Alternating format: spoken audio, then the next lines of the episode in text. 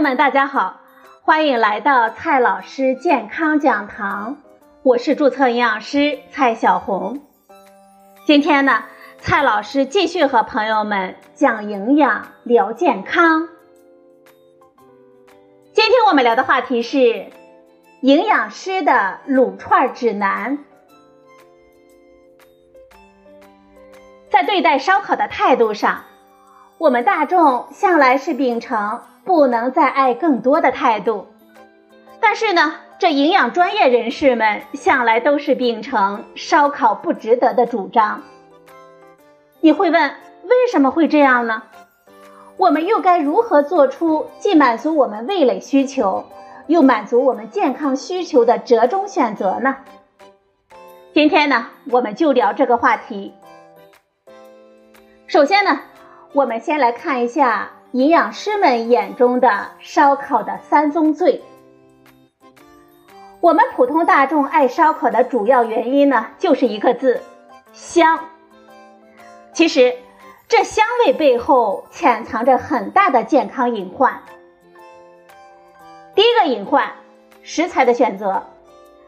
对于绝大朋友来说，吃烧烤就相当于一个放纵的窗口。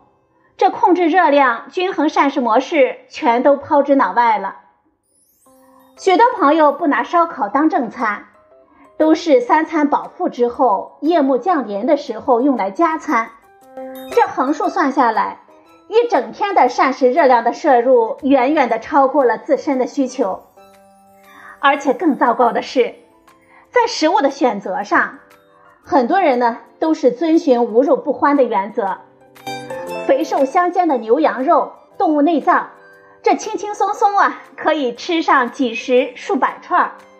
植物性食物像蔬菜，基本上不见踪影。这第二宗罪呢，就是烹饪方式引入的致癌物质了。商家普遍呢都会选择炭火烧烤的方式去加工，这看着啊就激发食欲，又能为烧烤串增加几分风味。这些肉串在炭火的加热之下，会发生一系列的复杂的反应，让它们散发出让我们无法抗拒的香味。但是呢，正是这种以炭火为火源，肉串直接接触热源，水分低，长时间加热的条件，这肉串当中呢，非常容易产生对我们身体有害的化学物质，尤其是表面部分。包括多环芳烃、杂环胺等等。目前已经存在很多坚实的科学证据为我们指出，这些物质呢会对我们人体有致癌、致突变的不良作用。另外，备受我们宠爱的烤面包片呢也是如此，在烧烤的过程当中会产生一种叫丙烯酰胺的物质，过量摄入呢。则可能对我们身体产生致癌、神经毒性等作用。第三宗罪呢，就是我们在吃烧烤的时候呢，总想着喝点啥。光吃肉串呢还不够爽快，搭配点饮品才是完美的。可我们普通大众的选择，多半都是啤酒、可乐、雪碧这些含有酒精的、含有大量添加糖的不健康的饮品。对我们的健康呢也是有损害的。那么，如何解锁吃烧烤的正确的姿势呢？接下来呢，我们就来看一下正确的吃烧烤啊，也能为我们健康加分。首先呢，我们在食材的选择上要做出正确的选择。我们应该把烧烤当成一顿正餐，食物的选择上呢。也应该遵循均衡膳食的原则，也就是以植物性食物为主，肉类为辅。我们点餐的时候，看到烤茄子、菌菇、韭菜等等蔬菜，不要犹豫，点它。如果菜单上有生菜的话，我们也可以点一些。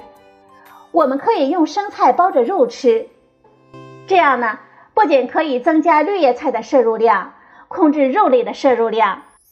又能够让菜叶中的膳食纤维呢，在我们的胃肠道里吸附一些有害的物质，然后呢带出我们的体外，从而降低机体对有害物质的吸收率。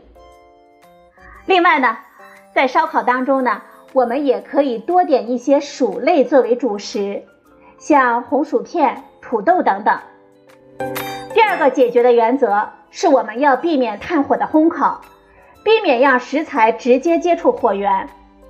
我们可以选择那些采用电火作为加热方式的商家。如果条件允许的话，我们可以用锡箔纸把食材包起来烤。这样的操作呢，能够使加热更均匀，避免食材直接接触次等热源而过多的产生有害物质。第三个解决的方式啊，是我们饮料的选择。当然了，这矿泉水啊，是我们最好的饮料。任何带酒精的饮料，都不要放在考虑的范围之内了。如果贪恋可乐、雪碧那种刺刺的、甜甜的口感的话，我们建议呢，可以用无糖版本的去替代。其实，市面上售卖的不少无糖碳酸饮料也有甜甜的味道，因为厂商采用的是甜味剂，而非用糖来调味。这些甜味剂的热量极低，可以忽略不计。选择这一类的产品，能够为我们控制热量的摄入助一把力。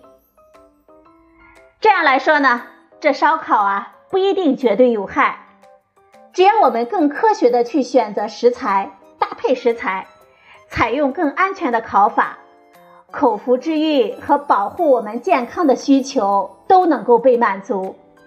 这鱼和熊掌。谁说不可兼得呢？好了，朋友们，今天的节目呢就到这里，谢谢您的收听，我们明天再会。